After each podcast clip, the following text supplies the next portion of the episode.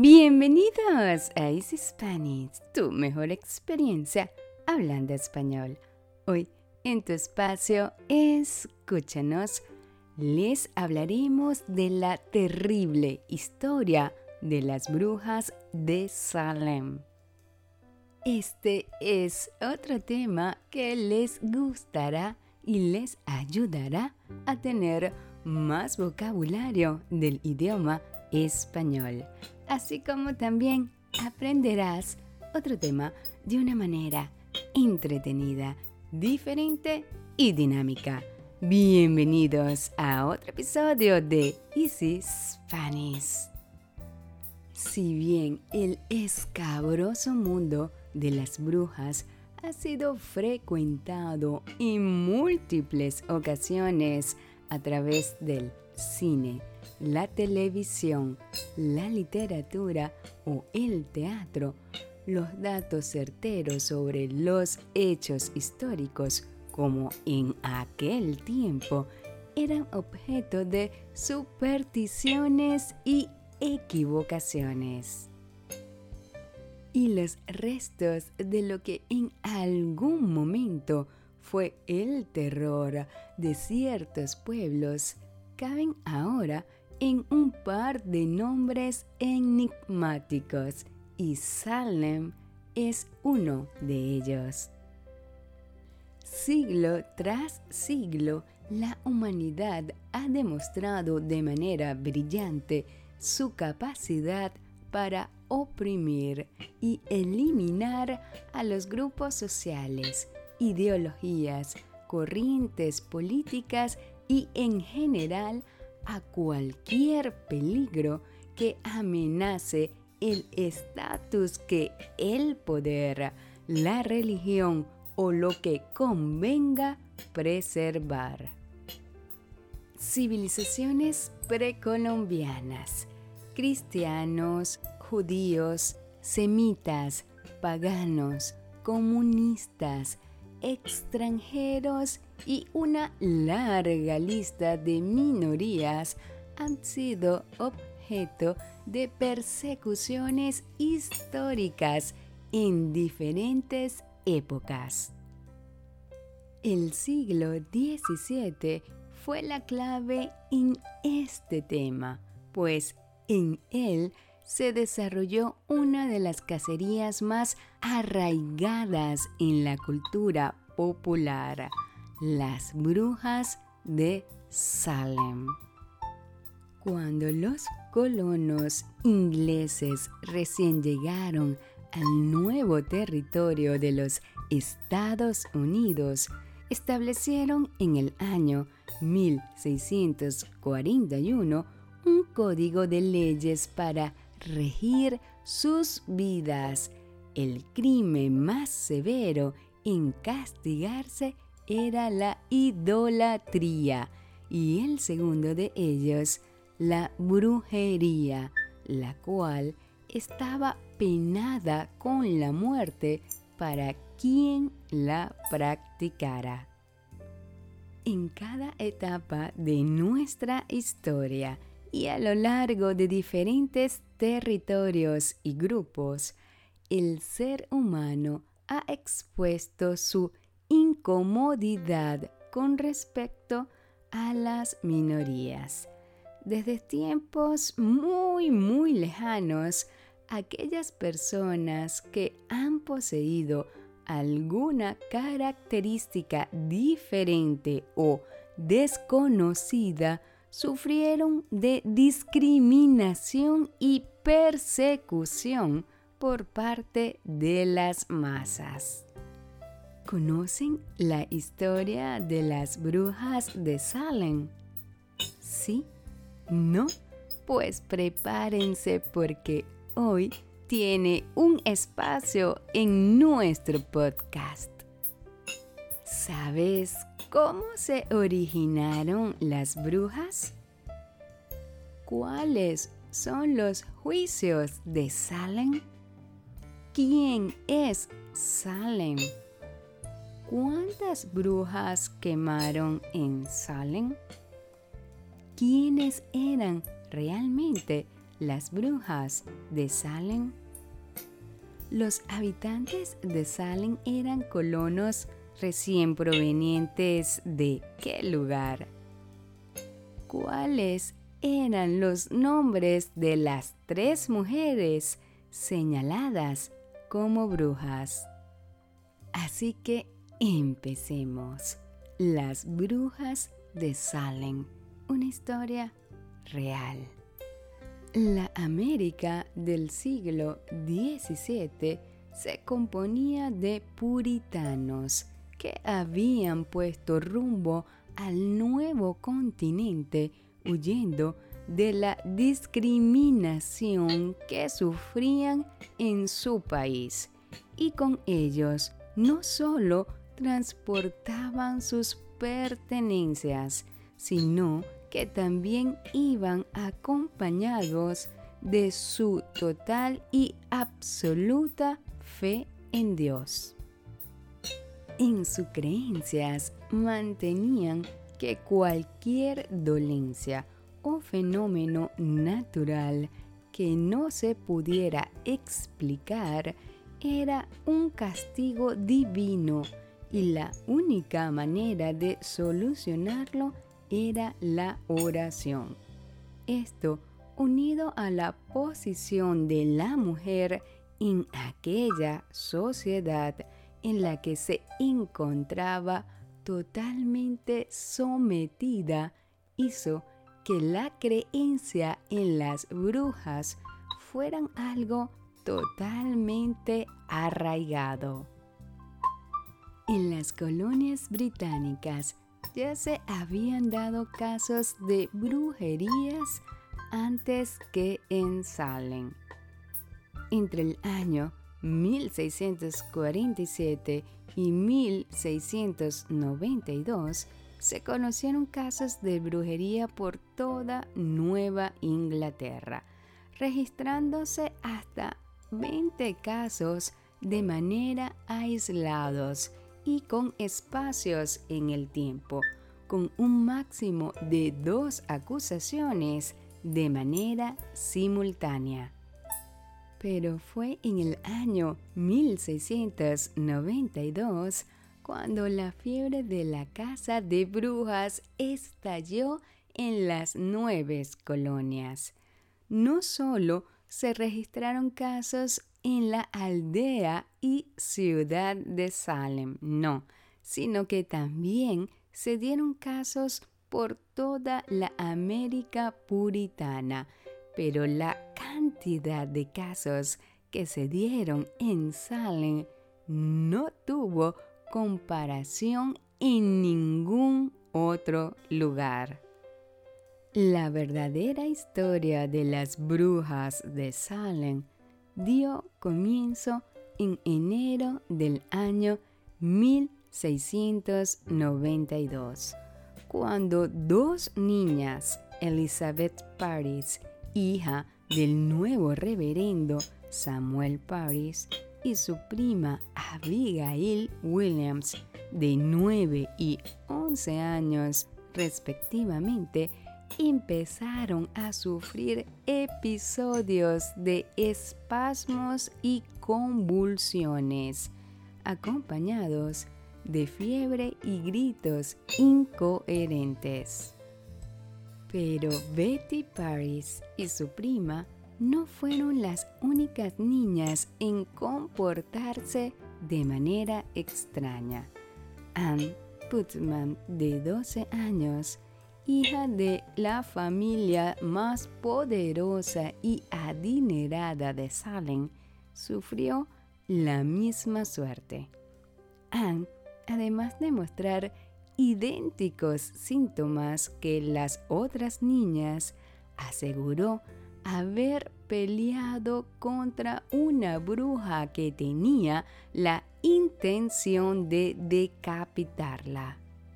El médico de la ciudad, Williams Griggs, al no encontrar explicación racional alguna, atribuyó los síntomas a la influencia del diablo, tanto para él como para los párrocos no cabía duda de ser un claro caso de brujería.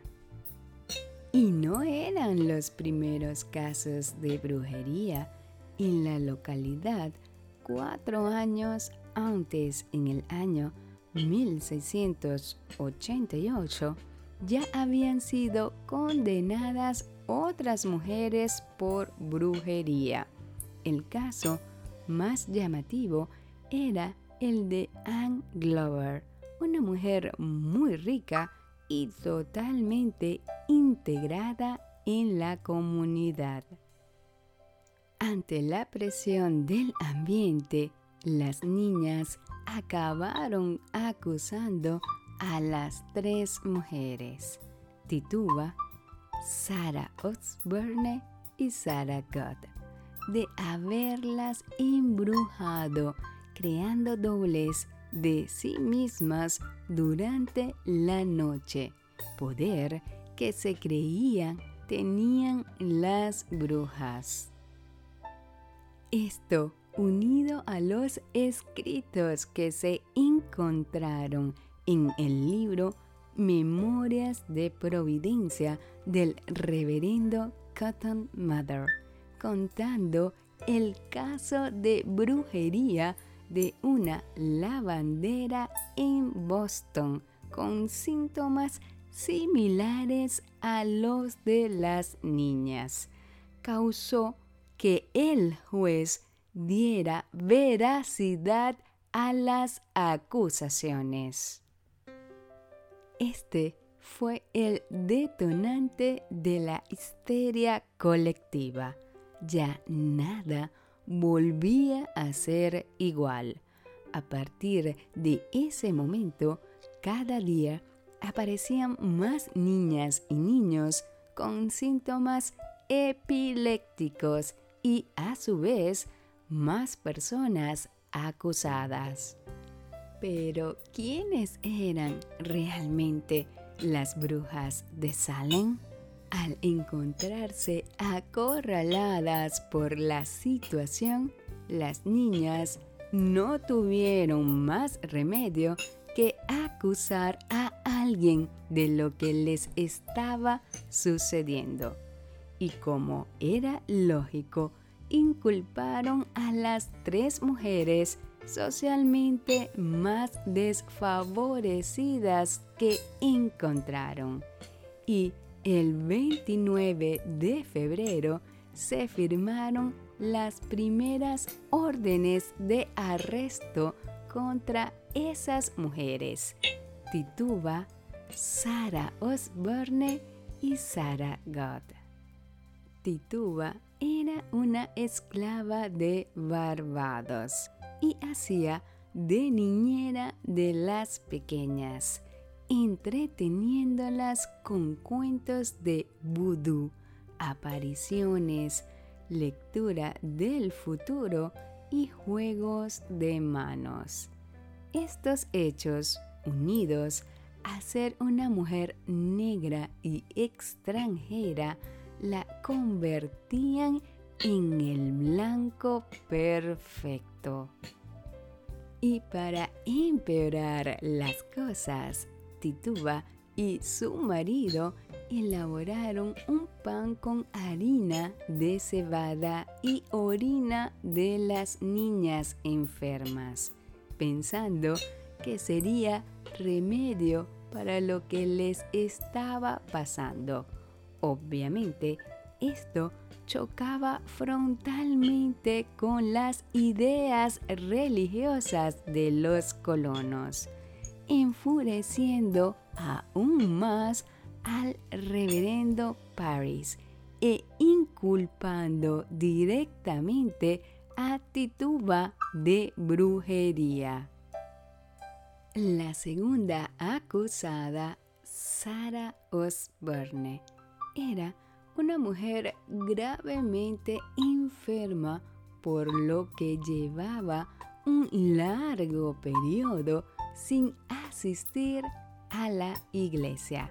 Además, se encontraba en polémicas legales con los Putman, una de las familias más poderosas de Salem.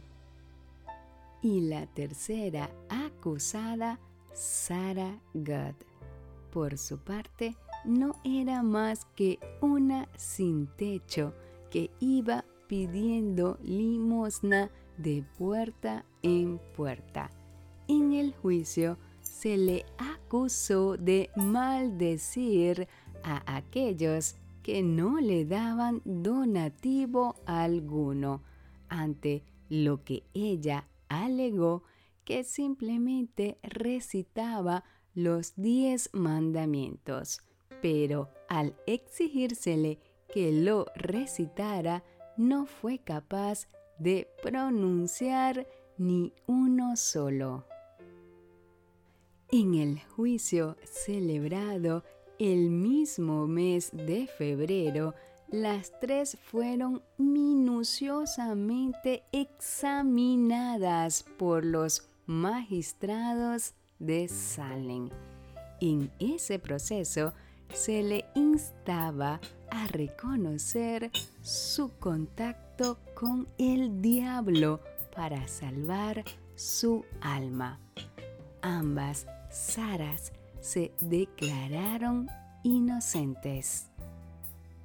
Pero en as de proteger a su marido y alejar la vista del tribunal de su esposo, John Indian Tibuta, se declaró culpable y en su testimonio declaró haber visto al diablo en diferentes formas y en consecuencia de la confesión, las tres fueron condenadas y encarceladas a la espera de su ejecución. Y entre el mes de junio y septiembre de ese mismo año se encontraron culpables. La histeria llegó a tal punto que habían acusaciones dentro de las propias familias y todas ellas, por supuesto, carentes de pruebas. Y muchos aprovecharon este caos para venganzas personales. La cantidad de acusaciones hizo necesario nombrar una corte desde Boston para tratar los casos de brujería. Esta corte dictaba sus veredictos escuchando únicamente a las niñas que eran afectadas y analizando las diferentes marcas presentes en el cuerpo de las acusadas, lunares, cicatrices, etc., que se relacionaban con la brujería. En muchos casos se contaban además con la confesión forzosa de la acusada con intención al menos de salvar su vida. Pero, ¿cómo eran estos juicios? ¿Cómo eran los juicios de Salem? Los juicios comenzaban con audiencias locales para ser seguidos posteriormente por el proceso judicial formal pertinente.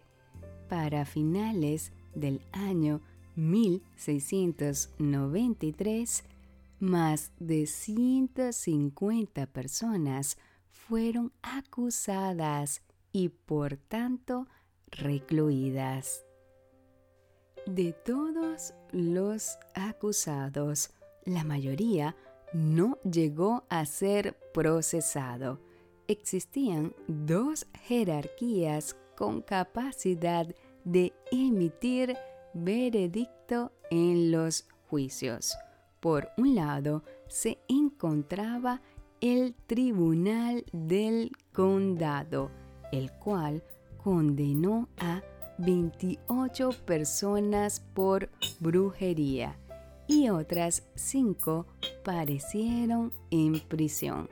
Por otro lado, la Corte Superior de la Judicatura, que solo condenó a tres de los acusados de los 31 en juicio que se llevó a cabo. De los 31 condenados, 6 hombres y 26 mujeres. 19 fueron ejecutados en la horca. Los otros corrieron suerte. Dos fallecieron en prisión, otra fue retenida de manera indefinida, otra torturada hasta la muerte y el resto consiguió salir con vida, dos de ellas gracias a alegar encontrarse embarazadas, aplazando así su ejecución hasta su absolución.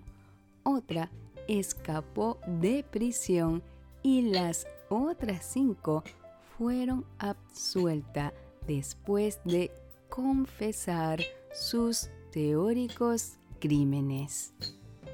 Todos estos convictos fueron, por supuesto, inculpados sin prueba alguna. En la mayoría de los casos se basaron en simples acusaciones vacías y rumorología. En otros juicios se llevaban a cabo ciertas pruebas para determinar si la acusada era o no una bruja. Se le ataba y sumergía en agua fría bendita, pensando que las brujas flotaban y se le buscaba la marca del diablo por todo su cuerpo, hasta raspándoles la cabeza, pinchándoles lunares y verrugas. Algo que llamaba poderosamente la atención es saber que todos y cada uno de los acusados, independientemente de ser declarados culpables o inocentes, tuvieron que correr con los gastos de su encarcelamiento. El precio variaba en caso de ser absuelto o indultado. En caso de ser ejecutado, eran los familiares los que debían asumir esos gastos y los del verdugo. Es por ello que muchos de los declarados inocentes no tuvieron más remedio que permanecer en prisión al no poder costearse los gastos. Claro ejemplo es Sarah Dustin, quien falleció en prisión después de haber sido indultada en el año 1693. Tituba estuvo retenida en prisión hasta que en mayo del año 1693 fue vendida de nuevo como esclava y su nuevo propietario asumió los gastos de encarcelamiento y existían un sinfín más de casos similares a estos. En el año 1702, 12 ministros exigieron los derechos de los acusados que aún seguían con vida. Y en octubre del año 1711, el Tribunal General anuló 22 de las sentencias a petición de los familiares. Y los que no tenían familiares tuvieron que esperar 150 años hasta que en el año 1857 un tribunal de Massachusetts anuló todas las sentencias restantes, dando por finalizados de una vez por todas estos terribles sucesos. Pero, ¿cuál es la explicación real de los juicios de Salem?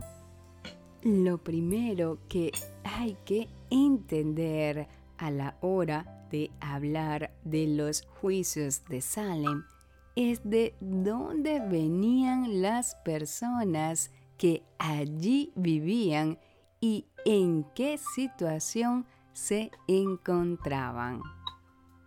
Los habitantes de Salem eran colonos recién establecidos en las nuevas colonias, provenientes de Inglaterra, en la que se habían enfrentado a su iglesia por la corrupción y de la que no encontraron más que desprecio y rechazo ante las propuestas de reforma.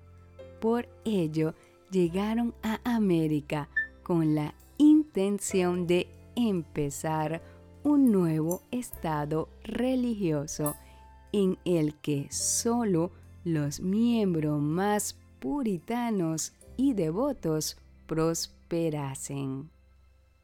Ellos creían firmemente en la figura de Dios y del demonio, y en esa creencia tenían cabida las brujas. Creían que el diablo, a través de las mujeres que estampaban su firma con sangre en su libro, tenían la herramienta para agredir a las personas. Y eso eran las brujas.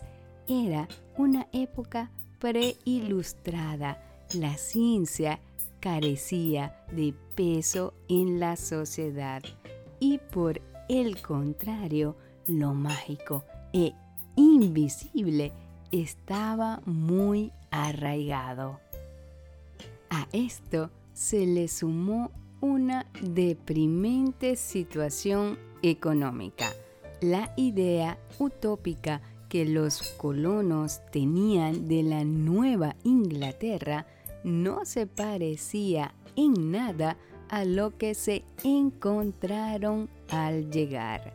La gente seguía con miedo a ataques de los indios o animales salvajes y el excesivo crecimiento de la población causaba escasez aún más de las tierras a repartir.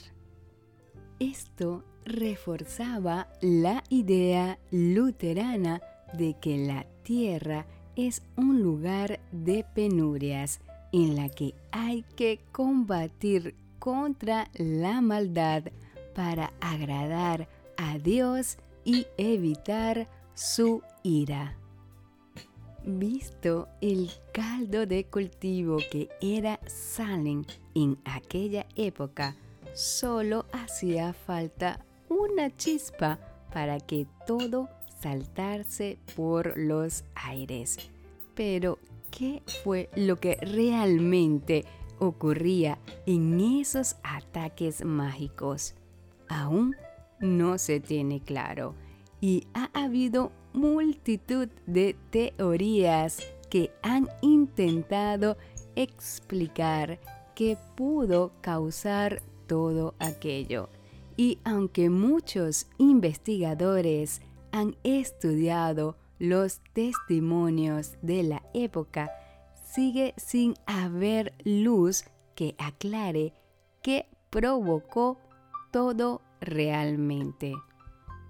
La teoría más difundida se basa en afirmar que todo fue causa de un delirio a raíz del excesivo fanatismo religioso. Pero es una explicación demasiado simplista que no ataca las posibles causas reales. El maltrato a niños o el hecho de la opresión social que sufría la mujer es una explicación más sociológica de lo que pudo suceder. Por otro lado, se cree también que todo pudo ser causa del ergotismo. El ergotismo no es más que una intoxicación que se da al ingerir pan de ergotismo centeno fermentado, lo que hace que el hongo cornezuelo infecte el sistema inmunológico. Este hongo tiene efectos similares al LCD y encajaría con los síntomas que se describen padecían las niñas. La guerra entre la familia Putman enfrentada con la familia Potter también es un factor muy a tener en cuenta en todos los acontecimientos posteriores.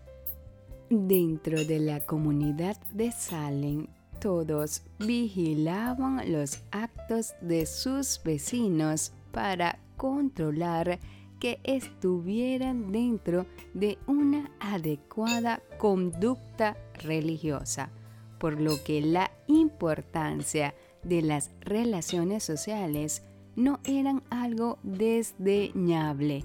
Y si tenemos en cuenta que simplemente con una acusación infundada podías llevar a tus vecinos a juicio, la lucha de intereses por sus tierras entraba en escena. Un rasgo particular de estos juicios fue que las denuncias de alucinaciones y contactos demoníacos surgieron entre un grupo de mujeres de la comunidad de Salem, pero nunca se realizaron procedimientos serios para obtener pruebas de tales prácticas, sino que casi todas las acusaciones se basaban en rumores. Los propios jueces se dejaron llevar por la histeria religiosa de la comunidad de Salem formada mayormente por puritanos que exigían frenéticamente condenas a las presuntas brujas. El puritanismo tan religioso de los colonos de Nueva Inglaterra fue una de las causas por la que esta historia pudo esparciarse con tanta facilidad en las mentes asustadas de los habitantes de aquella época. Tenían creencias tan profundas en comenzar una nueva sociedad perfectamente creyente y devota que los relatos del demonio eran como leña seca cerca del fuego. A la menor provocación ardían en nervios y predisposición por combatir lo que creían maligno, guiados por la fuerza de su Dios.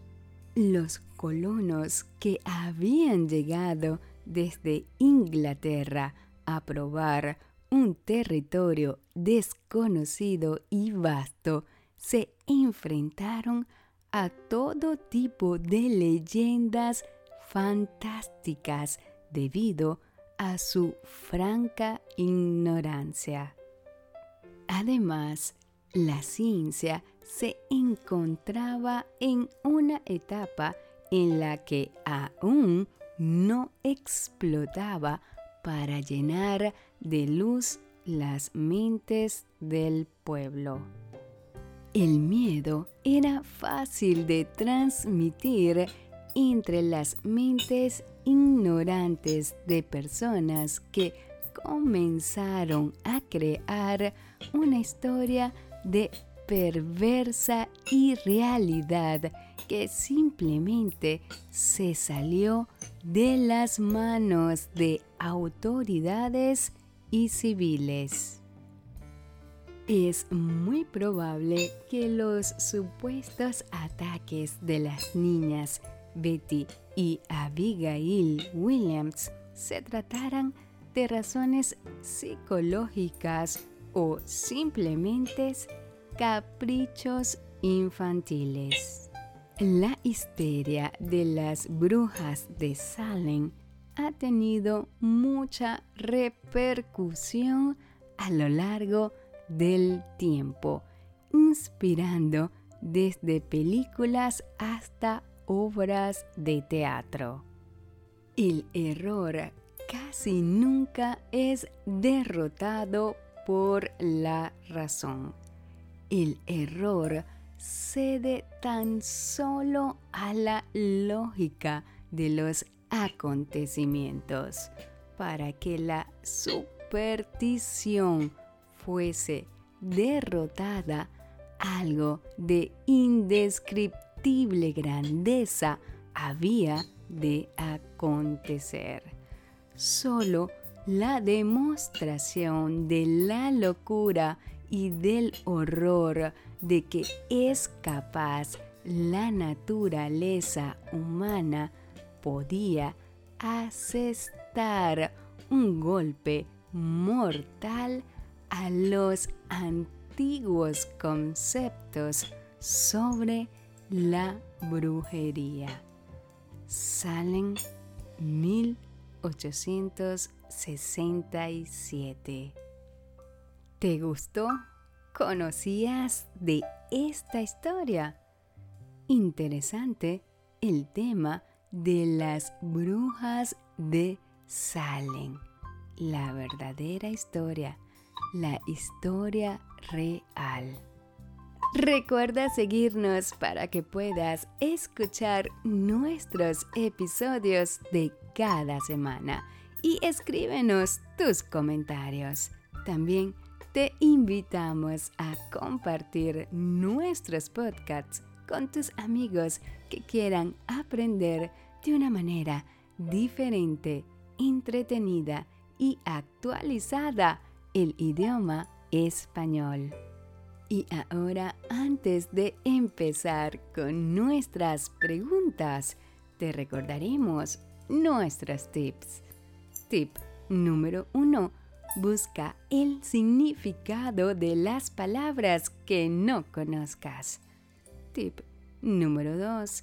Anota las palabras más importantes o relevantes de este podcast.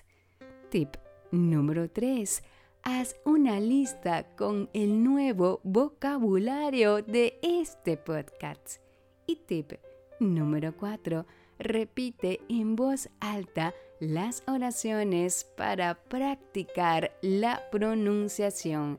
Y si es posible, grábate y luego escúchate. De esta manera mejorará tu pronunciación. Y ahora vamos a validar qué aprendiste sobre este interesante tema de la verdadera historia de las brujas de Salem. Pregunta número 1. ¿Cómo se originaron las brujas? Pregunta número 2. ¿Cuáles son los juicios de Salem? Pregunta número 3. ¿Quién es Salem? Pregunta número 4. ¿Cuántas brujas quemaron en Salem? Pregunta número 5. ¿Quiénes eran realmente las brujas de Salem? Pregunta número 6. Los habitantes de Salem eran colonos recién provenientes de qué lugar? Y pregunta número 7. ¿Cuáles eran los nombres de las tres mujeres señaladas como brujas? Visítanos en nuestra página web www.easyspanishphillyduke.com y escríbenos a easyspanish.philly.gmail.com. Te invitamos también a unirte a nuestras redes sociales para que nos cuentes qué otros cuentos quieren escuchar o cuál otro tema quieres conversar. Tus deseos son órdenes. Escríbenos y solicita la transcripción de este y otros episodios para que puedas leer y escuchar al mismo tiempo. Nuestros podcasts estarán disponibles cada semana con un nuevo tema y recuerda que pueden escucharnos en Anchor, Spotify, Stitcher, Google Podcasts, TuneIn y en nuestra página web. Esto fue Escúchanos de Easy Spanish, tu mejor experiencia hablando español.